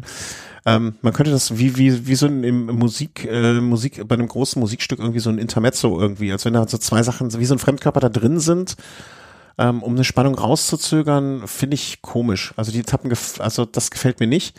Vielleicht werden wir aber auch im Nachgang sagen, okay, die zwei Etappen waren jetzt wirklich so eingeschoben, mhm. haben keinem wehgetan, war vielleicht nochmal ein Kräftesammeln für die Gesamtklassementfahrer auf Etappe 20. Kann ja auch sein, dass es am Ende so gesehen wird oder so passieren wird, ne? dass also alle ganz normal dass alles wie immer läuft, nur dass man so ein, wie, wie zwei kleine Ruhetage zwischendurch hat. Ja, also ich möchte nicht behaupten, dass, dass so eine Etappe zu fahren ähm, äh, ein Ruhetag ist, aber nichtsdestotrotz ähm, Ja, vielleicht wird es so gewertet. Aber mir fehlt, mir, irgendwas fehlt mir, aber ich kann es schwer fassen. Also vielleicht ist es der Spannungsbogen, vielleicht sind es dass so keiner Mont Ventoux, Galibier, obwohl die anderen Puy de Dôme, Balzac und so, es sind mehr als genug klassische Berge dabei ähm, und vielleicht ist es auch mal gut, so denen mal ein bisschen Ruhe zu geben, diesen ganz großen Bergen. Ich, ich weiß es nicht. Bei mir, bei mir ist es lässt es so ein Gefühl des ähm, okay, mal gucken, was da kommt, was die daraus machen. Äh, Gefühl, das bleibt übrig. Und du? Ja, das, was ich, was mich so ein bisschen auch stört, ist das, was du schon gesagt hast mit diesen äh, Etappen in der dritten Woche, mhm. wo man dann äh, zweimal im Prinzip, ja, die Sprinter, klar, die haben dann im Prinzip drei Chancen in der dritten Woche, sieht man sonst eher selten, also freut mich für die Sprinter äh, bei einer, bei einer Grand Tour. Ähm, aber das äh, könnte da doch so ein bisschen stören, hängt halt so ein bisschen vom Rennverlauf auch ab. Aber ich finde vor allem die Pyrenäen am Anfang ein bisschen verschenkt irgendwie. Mhm. Äh, da hätte ich mir eine Etappe zumindest gewünscht, äh, gerade die über den Tourmalet, die man vielleicht ein bisschen ausbaut, ein bisschen schwieriger noch macht. Aber ansonsten, die Strecke kann auch positiv überraschen. Ähm, ich würd, würde auf einer Skala von äh, 1 bis 10 eine 5 geben. Das ist ja schon vernichtend. Ja, das ist mittelmäßig einfach. Also sie ist nicht überragend. Aber mittelmäßig ist ja so das Schlimmste, was man sagen kann. Ich könnte ja auch sagen, sie kriegt äh, eins, also ja. ist grottenschlecht. Grottenschlecht. Hat ein, hat ein Betrunkener am Reißbrett entworfen. Aus Versehen. Nee, Nein, ja, mittelmäßig stimmt schon. Weil also, sie immer, immer, immer sagen, das Spielen natürlich auch ganz, äh, das die Welt, eine Strecke wird ja nicht nur aus sportlichen Gesichtspunkten ausgewählt, mhm. sondern spielen ganz viele Sachen rein, wie ähm, welcher Etappenort ist überhaupt bereit, ähm, oder welcher Ort ist überhaupt bereit, Etappenort zu werden, Vielleicht spielt das Finanzielle da auch eine Rolle. Wer zahlt vielleicht dann mal die, die paar Scheine mehr, um Zielort zu werden, als der andere Ort? Was? Da gibt's sowas? Präsentkörbe? Und dann auch natürlich noch, ähm, ja, also wie es, wie sind auch andere Ereignisse, ähm, las, lassen sich da bestimmte Straßen überhaupt für eine gewisse Zeit sperren. Ähm, Hat der Dorfbürgermeister in dem Dorf gerade 50-jähriges äh, äh, Thronjubiläum? Ja, beim nächsten Jahr sieht man es ja an einem äh, sehr guten Beispiel. Da ist Olympia in Paris und da endet die Tour de France nicht in Paris, ja. sondern in Nizza. Ähm, sowas spielt natürlich auch immer eine Rolle, wie ist da ähm, gerade die Situation in der Region. Aber ja, ich würde sagen, das ist so so lala, wie der Franzose. So lala, comme si, comme ça. ja, es stimmt. Also es ist äh, leider Gott sei Dank, aber äh, formulieren wir es mal positiv. Ähm, es bietet Raum für, also war so noch nicht, oder was heißt war noch so noch nicht, ne? Also sind viele Sachen, die sind vielleicht nicht so wie immer ein bisschen anders und Sachen, die jetzt im ersten Moment als vielleicht weniger spektakulär oder unerwartet sind, können sich ja dann auch im Nachgang herausstellen, dass es einfach trotzdem gut aufgegangen ist und eine gute Tour war. Ähm, warten wir mal ab. Also bis jetzt also ich kann mich an keine Tour erinnern, wo ich sagen würde, die hat mich komplett gelangweilt und der gebe ich nur eine 5. Insofern, ähm, also die Tour, nicht die Strecke. Ähm, insofern, hm. ja, ma, machen wir mal, machen wir, mach das Beste draus, liebe Fahrer. Das ist äh, das, was wir mitgeben. So, ich würde mal ganz entgegen sonst äh, vielleicht mal anfangen mit den anderen Trikots und äh, so, so ein bisschen äh, klimaxmäßig ne, am Ende das äh, Tipp des gelben Trikots. Wer gewinnt denn das Sprinter-Trikot? Also müssen wir jetzt mal, also bei, bei aller Liebe zu. ne, Die sind, Punktewertung meinst du, ja? Ja, genau. Seien wir mal so, realistisch. Ich ähm, sehe da dieses Jahr tatsächlich ganz gute Chancen, dass das ein äh, reiner Sprinter wird. Also durch die vielen Sprints. Ja, da wird es einen Wort von Art zum einen dadurch schwerer haben und zum anderen dadurch, dass er auch ein bisschen andere Ziele vielleicht selbst auch verfolgt. Also so ein, mhm. ich denke mal, so ein Jasper Philipsen vielleicht gebe ich da die besten Chancen. Mhm. Äh, abgesehen vom obligatorischen Wort von Art, der natürlich im, ne, im, in einem guten, also hängt natürlich davon ab, wie läuft es insgesamt. Wenn, wenn Jonas Wingegaard, äh, toi toi toi, dass so etwas nicht passiert, beim zweiten Tag auf die Nase fliegt, ähm, Dann werden die Karten noch neu gemischt. Ich glaube auch ähm, Philipsen vielleicht, ähm, Jak also ich glaube Fahrer mit Zen am Ende. Ne? So ein Mats Petersen, Jakobsen, Philipsen. Äh, jeder Fahrer, der ein SEN am Ende hat, äh, der ist weit vorne. Entschuldigung, Wort von Art. Also die habe ich jetzt, würde ich jetzt auch noch so, ähm, vielleicht sehr im erweiterten Kreis. Aber was du schon sagst, äh, Cavendishson natürlich auch noch. Äh, ja, aber Jasper Philipsen muss man, glaube ich, als ersten auf der Rechnung haben. Da, das, äh, ja, aber da, ich, ich finde es auch schön. Ähm, vielleicht ist das auch ein, ein Produkt oder ein Abfallprodukt von dieser Strecke, dass mal wieder ein reiner Sprinter äh, die Möglichkeit bekommt, sowas, hm. sowas zu holen. Mm, ja. Bergtrikot. Ich äh, also ich glaube oder ich kann mir vorstellen, und zwar nach dem Giro, ähm, Pinot war das doch mit der Abschiedsnummer, ne? Der da so seine mhm. Abschieds, ja. Ich glaube, das wird er da auch wieder versuchen. Ich, ich glaube, für mich ist er der Kandidat fürs Bergtrikot. Ähm, abgesehen jetzt natürlich davon, also wenn ein Pogacar oder ein Wingegaard das so mitnehmen, ne, das ist jetzt was anderes für mich. Aber wenn es darauf hinausläuft, dass sich ein, zwei Fahrer auf das Bergtrikot konzentrieren. Ich glaube, Pinot ist klug genug zu erkennen, dass er mit den Zweien vorne nichts zu tun hat und möchte sich vielleicht nochmal bei der Abschiedsrunde zumindest auf etwas konzentrieren, möchte auch so einen sportlichen Reiz haben und da könnte ich mir vorstellen, dass er es machen wird. Nee, ich vermute, das gewinnt der Toursieger. Also, der nimmt es einfach so mit, wie du gesagt hast. Ja, aber wenn das, äh, jetzt mal, wenn er das nicht macht. Also, äh, ne, wenn, wenn. Das wird er machen, also machen. wird er machen. Das habe ich jetzt so entschieden. Äh, naja, okay. Äh, ich sag ja auch nicht, dass es passieren wird, ne? Aber wenn das jemand macht. Also Beziehungsweise, also, nee, damit äh, reite ich, äh, zerreiße ich mir ja schon meinen äh, späteren Tipp. Dann äh, muss ich ja doch jemand anderes fürs Bergtrikot tippen, weil derjenige, Was? den ich als Toursieger tipp habe, der gewinnt nicht das Bergtrikot. Hä? Äh, Was? Jetzt, bin ich, jetzt hast du mich komplett verloren.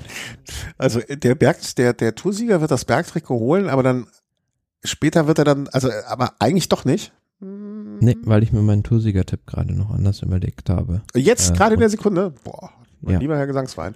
Okay. Deswegen tippe ich mal beim Bergtrikot auf Carapaz. Okay, ja, auch guter Tipp.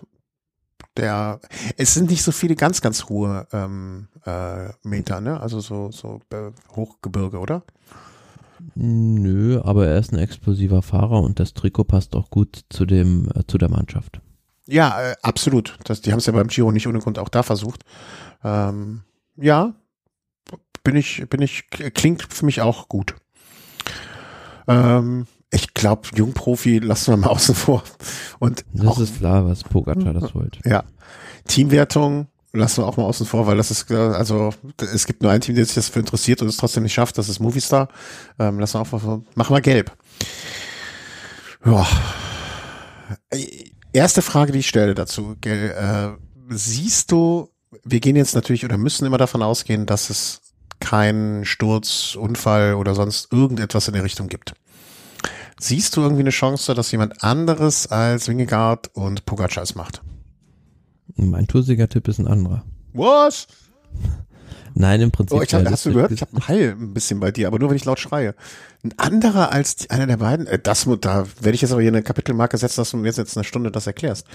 Ähm, also ich sag, ja, ja. warte, warte, dann sage ich einfach jetzt schon mal vorher, äh, ich sag, ja. Wingegaard wird's machen. Ähm, ich glaube, Pogacar, ich hatte irgendwo, hat mir jemand so, so im Nebensatz mal erwähnt, dass er mit der Handverletzung doch länger laboriert hat als nötig und deswegen nicht so viel draußen mutmaßlich fahren konnte, bisschen Handprobleme. Ähm, ich weiß nicht, wie viel das auch so Trash Talk ist. Ne, Trash Talk? Ist das? Nee, das ist nicht Trash Talk, ne? So bla bla bla, um den Gegner Tiefstapeln. Tiefstapeln, also ja. Es, es ist nur die Frage, äh, halt jetzt, also die Aussagen im Vorfeld von ihm sind dann doch äh, recht eindeutig in die äh, Richtung gehend. Ähm, ich bin nicht bei der Form vielleicht, mhm. die ich mal hatte oder die ich haben wollte am Start und ähm, es ist halt die Frage, ist das jetzt nur den Gegner in Sicherheit wiegen mhm. oder ist das äh, wirklich eine ehrliche Aussage, dass äh, ähm, er spielt vielleicht auch ein bisschen damit und äh, sagt, gut, ich bin hier nicht der Favorit. Mhm. Ist er ja für mich auch nicht. Also insofern, ähm, äh, aber jetzt egal, ob das tief gestapelt, gelogen oder einfach äh, Sand ins Getriebe von anderen streuen sein soll, du hältst du denn die Aussage für wahr? Weil, also wenn sie nicht wahr wäre, wenn er trotzdem auf Vollgas wäre, dann würdest du ihn ja wahrscheinlich zu den Favoriten zählen. Also du zählst ihn als den Favoriten, aber nicht zum Sieger. Ja, realistisch gesehen sind die beiden, also Wingegaard und Pogacar, ja, besser als die anderen. Also ähm, die hätten fünf Sterne und der Rest kommt dann bei drei. Mhm. Ähm, ja. Dann äh, erkläre jetzt, warum Pogacar nicht gewinnen wird, als erstes Mal. Weil ich das äh, jetzt mal so glaube, was er sagt, dass er nicht äh, mhm. im Vollbesitz seiner Kräfte ist, die er haben könnte. Okay, dann sind wir da ja, gehen wir zusammen. Ne? Also ich glaube auch, dass das noch mit in der Rolle spielen wird. Aber warum zum Henker gewinnt Wingegaard nicht? Ja, also kann, kann sein, dass der mal einen schlechten Tag hat. Mhm. Äh, kann sein, dass der ein Problem hat. Und das ist ein Fahrer, wie gesagt. Also ähm, ich kann mir schon vorstellen, dass der auch mal irgendwas in die Binsen geht bei denen. Okay, dann, wenn ich jetzt raten müsste, wer es ist, würde ich also Carapaz ist es nicht, weil der hält ja das Bergtrikot. Den kann ich jetzt schon mal ausschließen. Ja. Oder ähm, Bergtrikot und das gelbe Trikot. Nein, Spaß. Äh, also ich hau einfach mal einen raus und sage, ja. Jai Hindley gewinnt die Tour für Bora. Äh, das äh, ist mutig, aber warum nicht? Im Prinzip, äh, worauf das auch so ein bisschen fußt, ähm, ist, dass Ralf, ja, denkt, also Ralf denkt den deutschen, deutschen Amateursportlern wieder ein Häppchen geben muss. Nein, weil ähm, er ist jetzt in der Saison, wenn man sich mal so seine Ergebnisse anguckt, relativ diskret gefahren, sage ich mal. Also immer so solide in den Top Ten rumgefahren. Dauphiné war jetzt Vierter. Vorher war er dann bei ähm, Katalonien Achter, also so schon Tirreno Adriatico Fünfter. Immer ein stetiger Aufbau. Sieht für mich sehr ähm, geplant aus, dass man wirklich bei der Tour de France dann die Topform hat er ist nicht so wie Wingegor oder Pogacar die ganze Zeit in Topform, sondern hat diesen einen Saisonhöhepunkt. Das hat man letztes Jahr beim Giro auch gesehen. Er ist dann ja noch die Vuelta gefahren, wo er dann nicht mehr so viel gerissen hat. Klar, er war Zehnter in der Gesamtwertung, aber verglichen mit dem Giro ähm, war das ja nicht, also es war nicht vergleichbar. Mhm. Und letztes Jahr beim, beim Giro war er auch am Anfang so ein bisschen unterm Radar und hat dann alle hinten raus überrascht. Und es ist eine Tour, die ihm sehr liegt. Er ist nicht so ein guter Zeitfahrer, gibt nur ein Zeitfahren, ist extrem stark in den Bergen und ich denke, er hat auch so ein bisschen den, diesen, trotz seines Tiro-Sieges im letzten Jahr, hat ihm irgendwie keiner auf, den Rad, auf dem Radar von den mhm. Top-Teams. Was macht denn das Team von Wingegaard und das Team von Bora? Also wie viel, wie viel, äh, wen, wer, wer ist das Gleichwert, das Pendant zu Wout von Art bei Bora? bei Bora. Ja, also du weißt, worauf ich hinaus will. Also das Team Bora und das Team äh, Jumbo, also äh, sind ja jetzt qualitativ nicht auf einem, auf, auf einem Niveau. Also ich, nee, ich das kommt ja nicht, nicht immer zwingend auf das Team ein. Wenn man mal bedenkt, dass äh, ein Jai Hindley beim letzten Giro das rosa Trikot auch erst auf der vorletzten Etappe, meine ich, geholt hat am Fadaya Pass. Mhm. Und ähm, klar, das war eine Meisterleistung von der Mannschaft, wie die das da eingefädelt haben mit Leonard Kemner dann auch noch. Aber ähm, Bora wird nicht die Last des Rennens tragen müssen. Äh, mhm. Das wird Jumbo machen müssen. Und ähm, Bora wird so ein bisschen, ja, äh, den zwar beschützen müssen, den Jai Hindley, und dann in den Bergen auch ein, zwei Jungs dabei haben müssen, aber ich sehe da schon, also Emanuel Buchmann jetzt nach seinem deutschen Meistertitel wieder auf dem aufsteigenden Ast, ist in den Bergen sehr stark, kann lange bei ihm bleiben, Patrick Konrad, Bob Jungels auch, wenn er gute Form hat, also von daher sehe ich die Mannschaft gar nicht so schlecht wie manche andere. Mhm. Ja, interessant. Also es klingt für mich auch alles zu plausibel und äh, zu schön um wahr zu sein fast. Äh, aber mh, wer wird denn Zweiter und Dritter? Werden Wingegaard äh, Dritter, Pogacar steigt irgendwann aus und ähm, Carapaz wird im Bergtrikot Zweiter? ich glaube, äh, Pogacar wird Zweiter und Dritter wird dann Enric Mas. Mhm, mh. Interessanter Tipp. Also muss aber ein bisschen äh, auch mutig sein. Ja, ja, ja, bin ich, ey, was ich hier schon für Tipps rausgehauen habe, da ich, da habe ich nach zwei Tagen selber nicht mehr dran geglaubt. Ähm, insofern, ähm, ja, also ich, ich, ich würde mir fast wünschen, dass du recht hast, weil das würde, glaube ich, die spannendere Tour geben, als die, die ich prognostiziert habe jetzt durch meinen Tipp. Weißt du, wie ich das meine? Wer, also wer wird denn bei dir Zweiter und Dritter?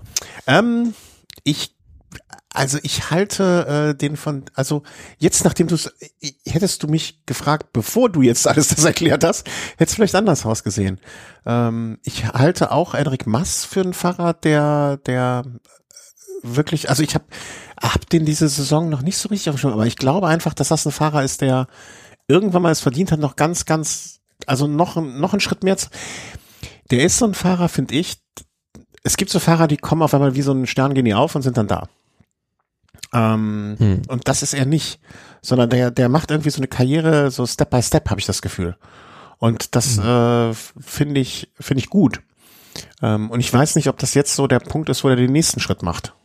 Ähm, den, ich, ich sehe durchaus Henrik Mass auf dem Podium. Ähm, neben Wingegaard, ähm, Pogacar, ich glaube, Pogacar wird aussteigen. Ähm, irgend, irgendwann mal, weil mit der Hand dann doch und, und dann sagt man irgendwann, ey, bevor der jetzt hier Zehnter wird, lass ihn lieber mit einer Erkältung aussteigen. Äh, das ist so eine Nummer, glaube ich. Ähm, so auch für den Kopf irgendwie. Und jetzt, wo du aber Jay Hindley so über den Klee gelobt hast, glaube ich, dass Wingegaard vor Hindley vor Mass, das wäre mein Podium. Ähm, warte, müssen wir, was hast du gesagt? Du hast äh, Hindley vor Pogacar, Pogacar und Mass. okay. Mars. Ja, nur das sonst mal, schreibe ich mir, muss ich ja gleich notieren hier. Ja, aber damit ist ja dann alles geklärt, ne? also müssen ich glaube nur noch fahren. Ja, müssen, mussten die nur noch so fahren, wie wir es ihnen jetzt gesagt haben. Ich glaube, je länger ich drüber nachdenke, umso mehr bin ich Fan von deiner, also nicht von deinem, von deinem Tipp, ähm, sondern von dem, was dieser Tipp für die Tour bedeuten würde im Punkto Spannung. Äh, kann, man, kann man das, also war das jetzt einigermaßen nachvollziehbar, äh, ja. ich das meine? Weil ich glaube, weil wenn das so wäre, warte, ich muss jetzt mal kurz aufschreiben, bevor ich es vergesse. Äh, hier, also bei dir war es äh, Hindley. Pogacar Maas. Hindley. Pogi Maas. Und bei mir war es äh, Winge vor, was habe ich gesagt? Hindley. Maß. Ja.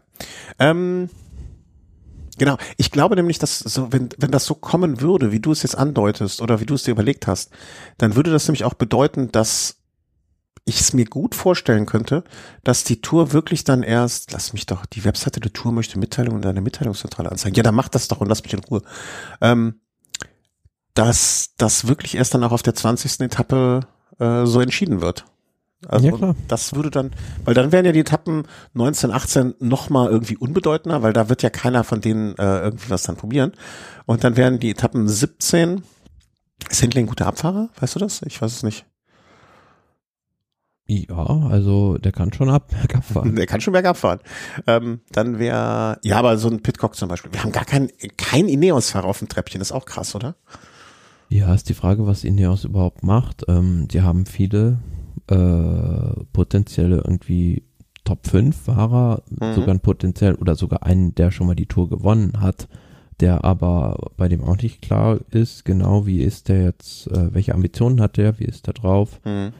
muss man sich halt vom Start weg äh, entweder gleich darauf einigen, man macht so eine Guerilla-Taktik und will irgendwie alle Etappen in den Bergen gewinnen oder aber man äh, äh, ja, sucht da einen raus, für den man im Klassement fahren will. Mhm.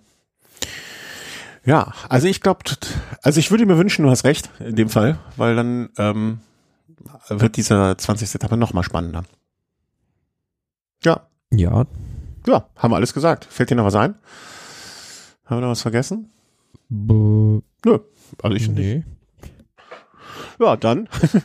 äh, jetzt noch äh, vielleicht zum Abschluss äh, die mini, mini, also nein, es ist kein, noch keine schlechte Nachricht, sondern eine ungewisse Nachricht. Ähm, ich werde am Samstag in Urlaub fliegen. Tschüss.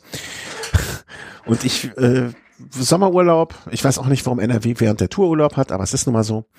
Ähm, ich weiß nicht genau, wie die, ich bin in zwei verschiedenen Orten und ich weiß nicht, wie die Internetverbindung dort ist. Ähm, ich weiß deswegen gar nicht, äh, wird es eine Tour wie damals als Chris Horner bei der Vuelta, also Chris Horner bei der Vuelta, habe ich die komplette Vuelta aus der Süddeutschen äh, verfolgt. War auch mal interessant, aber hm, für die Berichterstattung unsererseits dann doch ein bisschen mau. Ähm, deswegen weiß ich überhaupt nicht, wie es alles laufen wird. Im schlimmsten Falle werdet ihr uns in Woche drei, äh, Ruhetag drei, äh, nein, zweiter Ruhetag in Woche drei hören. Ähm, Ja, es ist ungewiss. Aber ich nehme das Equipment mal mit und dann schauen wir weiter. Und ansonsten gibt's noch was zu sagen? Viel Spaß bei der Tour. Ja. Vive le Velo. Ja, exakt. Besser kann man sich sagen. Tschüss, passt auf euch auf. Ciao. Schatz, ich bin neu verliebt. Was? Da drüben. Das ist er. Aber das ist ein Auto. Ja, eben. Mit ihm habe ich alles richtig gemacht. Wunschauto einfach kaufen, verkaufen oder leasen. Bei Autoscout24. Alles richtig gemacht. Wie baut man eine harmonische Beziehung zu seinem Hund auf? Puh, gar nicht so leicht. Und deshalb frage ich nach, wie es anderen Hundeeltern gelingt, beziehungsweise wie die daran arbeiten.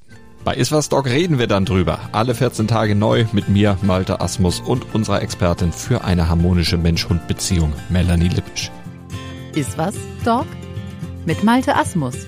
Überall, wo es Podcasts gibt.